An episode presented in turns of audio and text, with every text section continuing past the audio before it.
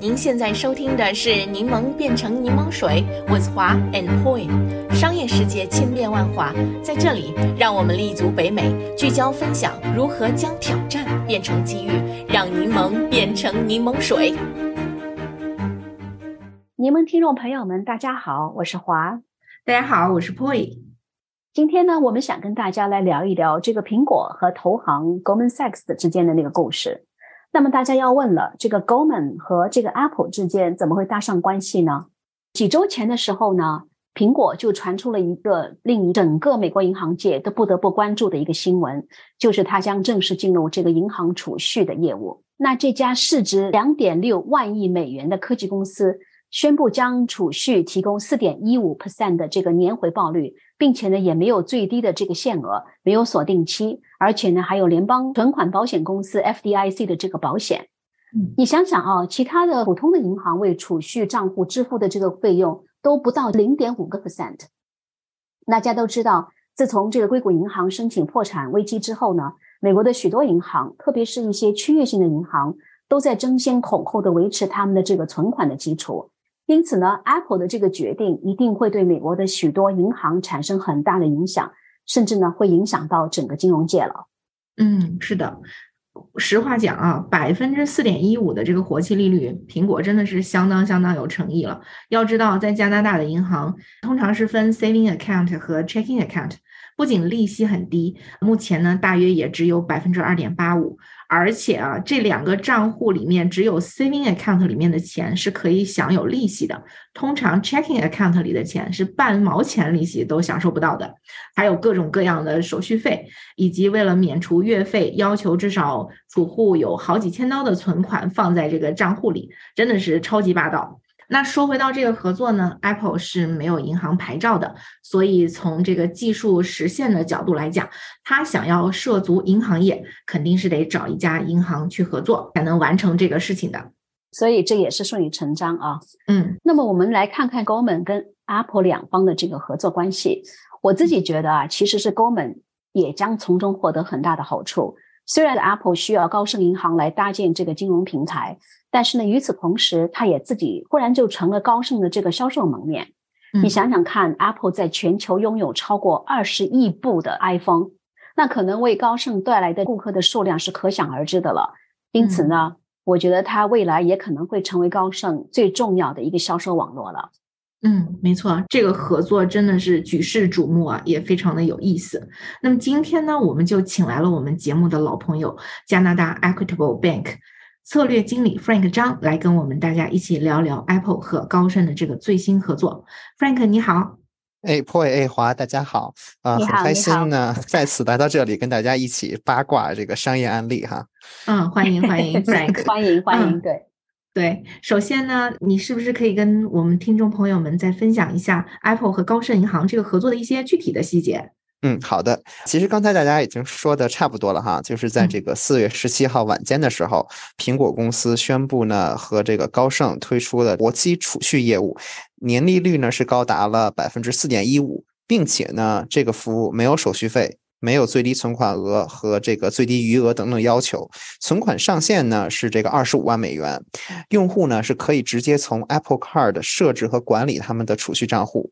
那么这个 Apple Pay 的副总裁 Jennifer Bailey 就表示啊，苹果公司推出储蓄服务是为了向用户构建一个更加方便的财务工具，并且呢是这个苹果在支付市场更向前走了一步。我认为啊，苹果公司这个举动真的是可以说把挑战书扔到了美国银行业的门口。刚才就像 Boy 讲了哈，苹果呢，其实在美国是没有银行牌照的，它呢是充当这高盛 Goldman Sachs 的代理。那后者的这个 consumer business 呢，被称为叫 Marcus，它呢是拥有美国政府颁发的银行的这个金融从业执照，并且呢有联邦存款保险公司 FDIC 的保险。那用科技金融的话说呢，就是苹果呢就像很多 fintech 公司，比如说 Chime、Revolut 跟 Monzo 一样，它是一家新型的银行，是高盛的一个分支网络。只不过呢，它的品牌的实力呢是无与伦比的。嗯。说到这个品牌的话啊，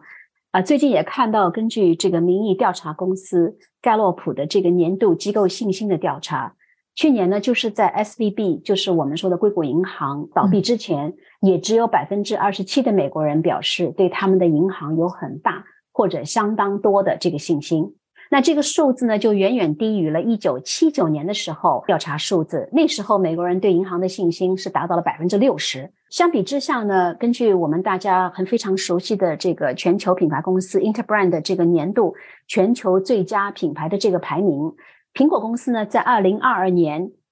连续第十年位居榜首。而唯一一家进入前二十五名的这个银行品牌就是摩根斯丹利了，它的排名也仅是在第二十四位。仅次于这个 YouTube，那么 Apple 是否可以利用他们的这个品牌的财富，成功的进入这个银行业呢？嗯，是的，而且我觉得他们已经是半只脚踏入了银行业哈，因为 Apple 其实在前两年呢，它就 launch 了这个 Apple Card 跟 Apple Cash。那 Apple Card 呢，就是一个虚拟的信用卡；那 Apple Cash 呢，可以理解为它就是一个虚拟的一个钱包，一个虚拟的支票账户。Apple Card 呢，它其实就是苹果跟高盛一起合作发行的，它的这个 rewards 在美国众多的信用卡里边并不算是最好的，但是呢，也很有竞争力。我记得是买苹果产品百分之三的这个 rewards，然后。后吃饭呀，去超市啊是百分之二，这个还算是比较有竞争力了。最高的我记得是有百分之四的。那用来返现的钱呢，就放到这个 Apple Cash，就是你的这个虚拟的支票账户里面。而且呢，用户跟用户之间呢，可以通过 Apple Cash 彼此来转账。那么有了前面的这个成功的经验之后呢，这次他跟高盛的合作呢就进一步顺水推舟了。据说啊，这个苹果新推出的 High Interest Savings Account 在五天之内便吸引了十亿美元的存款，这个可以说是几乎与美国地区性的银行的平均存款额相当了。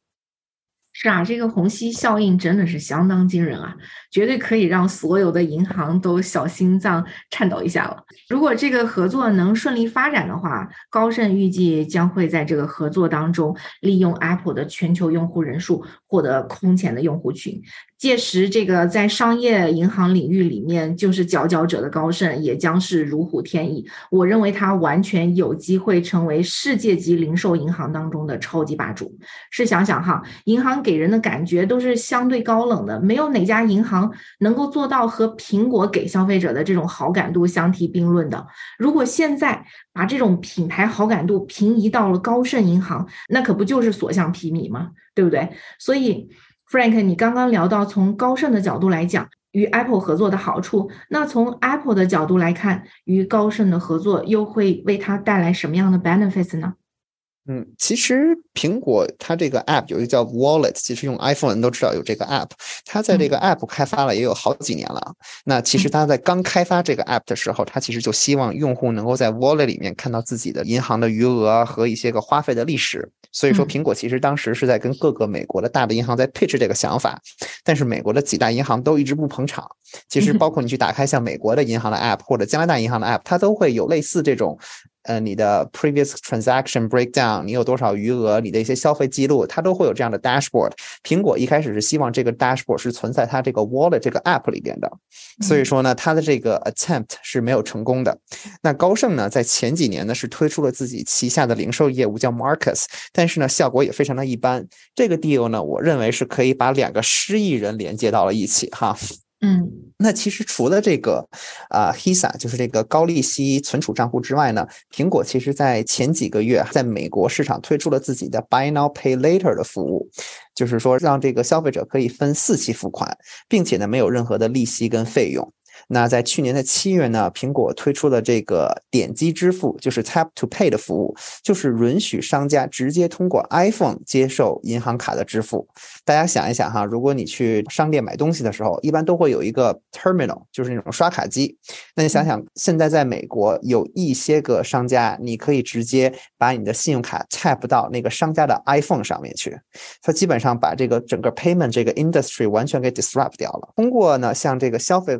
者和商家提供此类的金融产品，那这款产品呢，也让苹果加强了内置数字钱包，为 iPhone 呢提供了另一个粘性的优势。所以说呢，你可以看到苹果正在将自己融入这个用户生活的方方面面，在这个收取刷卡费的同时呢，也能够 cross sell 自家的产品。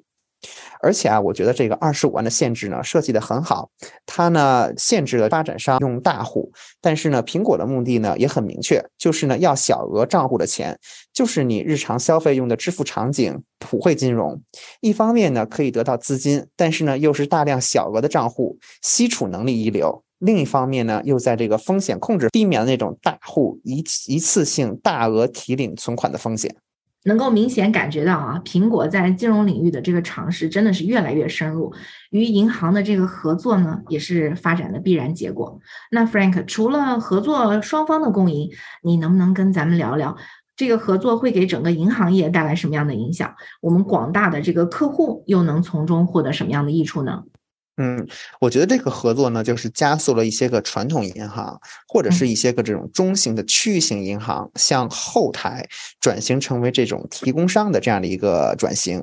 那其实通过苹果它这个 success 就能看出来，其实普通的消费者不再看重那些啊，你一定是个有百年老店、百年历史，而且你是什么 FDIC 担保的这种大的金融机构了。大家开始更看重的其实是用户体验。所以说呢，拥有一百五十四年历史的高盛，本质上是一家基础设施公司，它和这个 Evolve 跟 Cross River 也没什么不同。那么，他们都是为这个金融科技公司提供的这种。无品牌银行服务提供商，也就是 Banking as a Service，有一个美国的高管啊，他是这个南州银行的这个资本市场主管，叫 Chris Nicholas。他表示，正是这样的合作关系，基本上可以让银行业变得隐形了。因为大家想一想，银行业它其实成立一个银行是有很高很高的门槛的，因为你要获得银行的 license，然后你还有很多的这种 regulatory 的这些需求。那现在的话呢，这些个大的银行，它呢就是只是。建好自己的 infrastructure，那很多的客户的服务呢，来由前面的这种 fintech 公司来去做。嗯，那对于客户来讲的话呢，其实很多人都抱怨银行的速度很慢，是吧？转账都要等上好几天，或者银行的这个 APP 有各种各样的 bug。那这个合作呢，可以让消费者更 seamless 的体验一下什么叫做高级、快速、一体化的用户体验。嗯。听着挺有意思的，Boy 啊，如如果我们把柠檬变成柠檬水播客做大的话，我们也可以成为银行的这个门面了，是吧？另外一个分销渠道，对，另外一个分销渠道。Frank，刚才你说的觉得很有意思，但是呢，这个其他行业。公司跟银行的合作其实并不是第一次，对吧？例如呢，就是在七十年代的时候，我们大家非常熟悉的这个零售品牌 Sears，它当时的这个品牌力量就如同今天的这个苹果公司一样强大。我还记得他们的这个信用卡业务曾经也是非常的火红。我自己当时也有一个 Sears 的这个这个信用卡，而且我在美国居住的时候，我一直是使用的，并且使用以后可以在 Sears 里面拿到很多优惠啊什么的啊，所以还是挺有意思的。嗯，而且呢，他们除了这个信用卡的业务之外呢，他们还在加州拥有这个很多的储蓄和贷款的这个分支机构。八十年代的时候呢，Sears 甚至还收购了 retail broker Dean Witter Reynolds 和这个房地产经纪人 Colwell Baker。当然呢，后来随着这个沃尔玛和这个 Target 等竞争对手。开始抢走了它的这个市场份额，那么 CS 的这个核心零售业务也开始越来越败落了。亚马逊后来的崛起呢，就更是催化了它的这个垮台。于是呢，CS 就在二零一八年的时候申请了破产。因此呢，Frank，我就想问一下，Apple 现在虽然是非常非常的强大，而且呢也开始进军金融业，它应该如何避免在未来犯类似像 CS 这样的错误呢？嗯，我觉得其实呃，它最重要的是需要知道自己的 value pool 在哪里，然后并且呢，就是集中在自己的这个 value pool 上面。Sears 是一个例子，其实还有一个近期的例子，其实啊，可能在北美的不太清楚，但是在我不知道有没有在这个英国生活的这个听众朋友们哈，英国的零售商 Tesco，Tesco 呢，你可以理解为它就像我们这边的那个 PC 一样，就是 Loblaws 一样，它呢有自己的银行牌照，并且呢推出了支付卡活期存款的业务，它甚至。在二零一四年的时候推出了房贷业务，因为大家都去那边去这个买东西，大家说，哎，是不是也可以在那边，就是我们也可以提供房贷的服务？结果在二零一九年，由于这个交易数量有限，他呢被迫就卖掉了自己旗下的房贷业务，并且呢，他一直在精简自己旗下的这个 financial service 的产品。银行业的产品其实是有很多的。那苹果的野心，它是要做一个 full service bank 吗？还是说他要知道自己？在什么领域能够发挥它的优势？我觉得苹果它已经找到了自己的一个 pass，就是 payments 所以我觉得苹果可以在支付上做这些个 vertical integration，买一些个这个 payment gateway 的公司，或者说呢，苹果呢。可以将这个 Apple Pay 作为一个自己的一个获客的方式，比如说哈，你在这个 Lululemon 买衣服，你在它网站上或者在它 APP 上，你可能用 Apple 的手机买，你也可以用安卓的手机买。到最后一步 checkout 的时候呢，你发现你可以选择 Buy Now Pay Later，然后这个 Buy Now Pay Later 呢是由 Apple 提供的，那这也是苹果获得新客户的一种渠道。我觉得另一个呢，苹果可以考虑的呢，value pool 呢，就是这个投资啊，尤其这种小额的这种投资，像这个 Robinhood 美国的哈，还有这个加拿大的 Wealthsimple 这种数字投资的 APP 呢，不断的涌出，也逐渐的取代了传统的这些个 investment broker。那苹果呢，也可以考虑收购一两家小的投资公司，来进入到 consumer trading 这个领域。那其实它收取的呢，都是 fee-based income。那最后一个呢？我觉得苹果它其实可以想想，它跟其他的这些个 financial service 公司有什么不同呢？我觉得它第一，它有这个用户的交易数据；第二。它还有用户的 location information，因为大家用手机用 iPhone，你一定要插 SIM 卡或者是 eSIM，能拿到你的 location 的数据，而且它还有你的客户信息。所以苹果其实可以考虑推出自己的这个 Flyer 的功能，就是根据用户的手机地理位置和他的消费习惯来推出一些个呃 promotion。那这样呢，也是赚取一笔手续费。嗯。此外呢，我觉得苹果呢需要非常看重自己的风险管理哈，因为无论是高盛也好，还是苹果也好，他们的零售的这个 banking 的这个业务呢还算是比较新的，所以对于风险管控啊、模型等等啊，并不是非常的完善。所以如何来判断用户的这个 risk profile，如何你去预测 default 风险，对于一家新的银行来说都是至关重要的。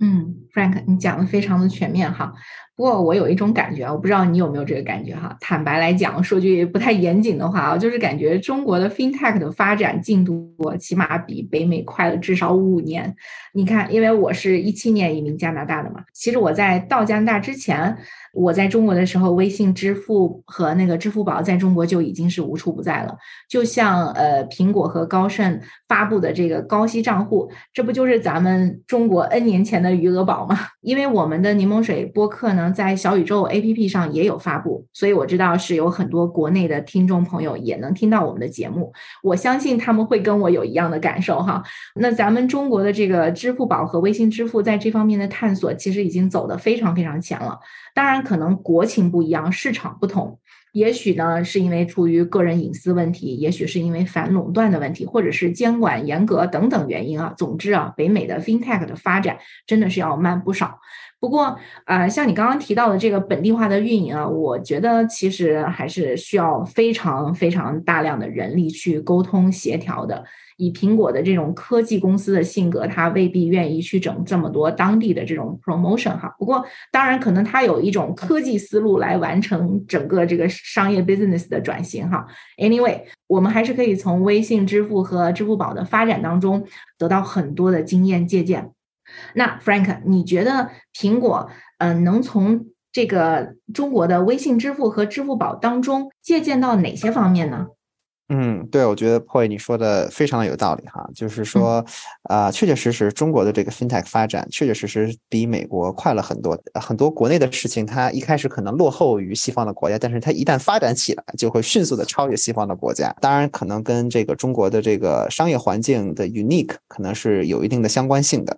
据我所知啊，就是这个微信支付啊，支付宝真的是非常方便哈，里面有很多的便民功能，比如说交话费呀、水电费啊等等。啊，就拿微信。信支付来说吧，它就继承了各种各样的服务，比如说金融类的存款、小额贷款、小额投资和保险，还有这个旅行、酒店、机票、滴滴打车这样的旅游出行服务，还有这个服装、餐饮、美容这样的购物服务，连这个医疗和租房都可以在这里一站完成了，确确实实很方便。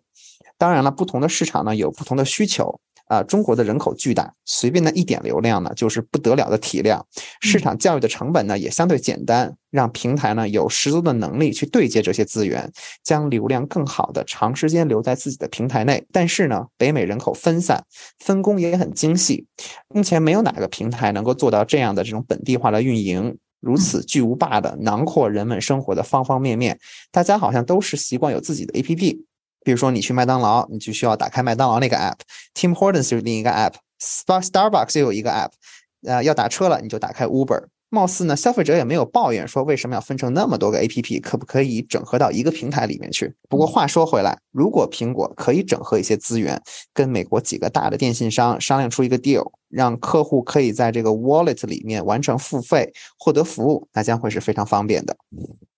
嗯，其实我也是这么想的啊。其实如果 Apple Wallet 可以做得更好的话，呃，可以取代我自己的这个皮夹里面的很多信用卡的话。我觉得真的是一个非常好的一个革命，对我来说，因为自己天天特别是旅旅行的时候，带着一大堆这种信用卡，真的是不是特别方便，对吧？然后你 iPhone 到哪里去，你都会一手带着，所以一个电话如果能够包囊所有的这种功能的话，那我觉得真的是太有意思，而且太方便了。所以呢，也是接下来想问一下这个 Frank。虽然像我这样的人还算 tech savvy，知道怎么去啊用这个 Apple 的这个手机，怎么去利用它的一些功能啊支付啊什么的，但是你觉得啊，特别在北美地区，我觉得有很多人其实对这个 technology 还是不是很 savvy 的啊。那他们的一些普通用户，你觉得他们是 ready 使用了这个苹果提供的各种金融产品了吗？啊，我觉得大多数用户已经 ready 了，因为苹果真的是把这个整个的 process 设计的非常的简单啊。我本人其实就拥有这个 Apple Card，开卡真的是只用了不到一分钟，并且呢，立刻的审批之后呢，就在手机里面可以直接用了。而且我打开之后呢，我还能看到我的这个信用卡账号、我的信用卡号、我的这个 security number 这些都有。像大家想想，如果你办了一张信用卡，一般审批之后，你还需要等七到十个工作日寄到你家里边，你再去 activate，这个完全都在这个 app 里面，就是几分钟就能搞定了。那我也非常期待的能够使用 Apple 其他的银行产品，也希望呢这些个 banking products 不仅呢是在美国可以使用，它呢也可以 expand 到其他的市场，比如说加拿大。嗯，Frank，我在刚刚听你说他你只用了一分钟就开了卡，我在想可能因为你自己本身的 credit 非常的好，所以才可以那么 秒批的概念，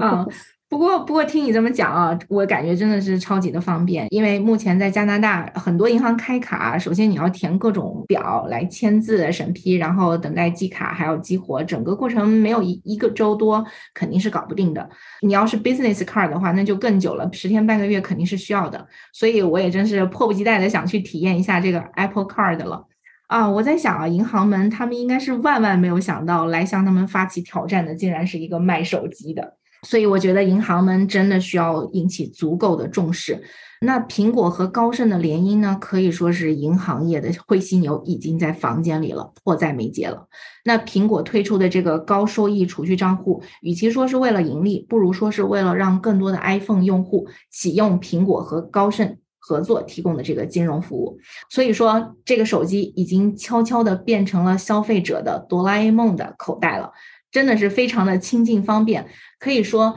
正在把消费场景搬到消费者的家门口了。而那些看起来高大上的银行们，他们还和消费者远远的隔着很远的距离，高高在上等着客户上门，真的实在是很危险啊！我觉得真的非常期待看到这两家分别在科技和金融领域最具标志性的企业联手打造出来的，可能未来成为。美国最强大的金融科技公司也非常期待苹果继续发挥它的这个品牌特性 simplicity 的极简性，为银行业带来一场新的革命。我觉得应该去买一点苹果的股票了。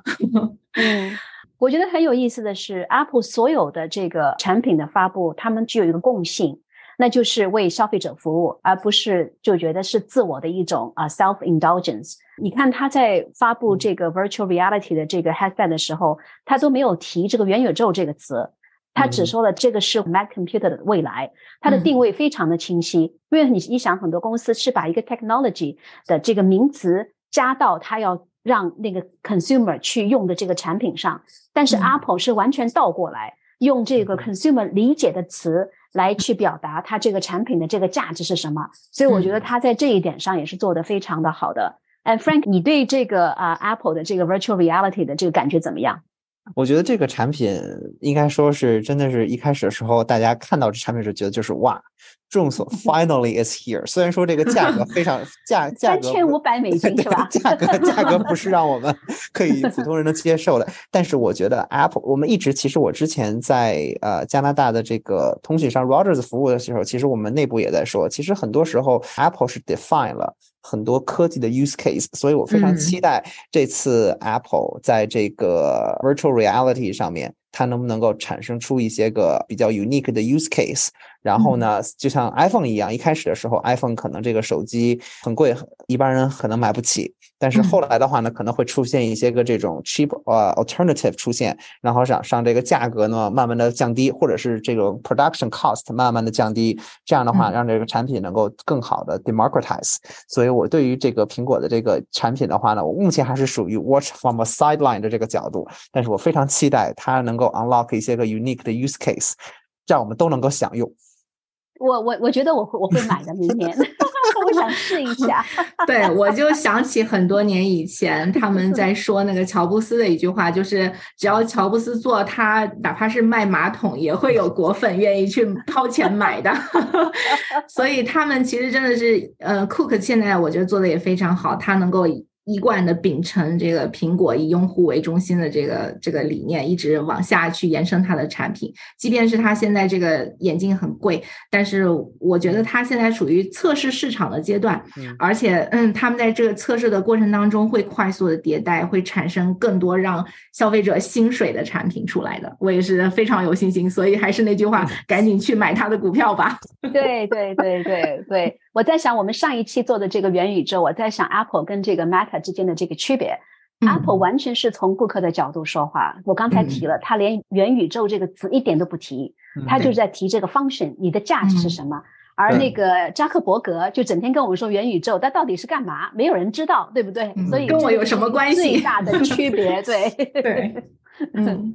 好了，那今天的节目呢就到这里了。在结束今天这一期节目之前，我们也想询问一下我们的听众朋友们，你们对今天的话题有何感想呢？欢迎大家在我们的网站上留言。如果你想加入柠檬变成柠檬水的听友社群的话，请上 LinkedIn 搜索“柠檬变成柠檬水”，加入我们的 LinkedIn Community。感谢大家的收听，我们下期节目再见，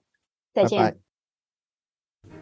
您现在收听的是《柠檬变成柠檬水》，with 华 and Point。商业世界千变万化，在这里，让我们立足北美，聚焦分享如何将挑战变成机遇，让柠檬变成柠檬水。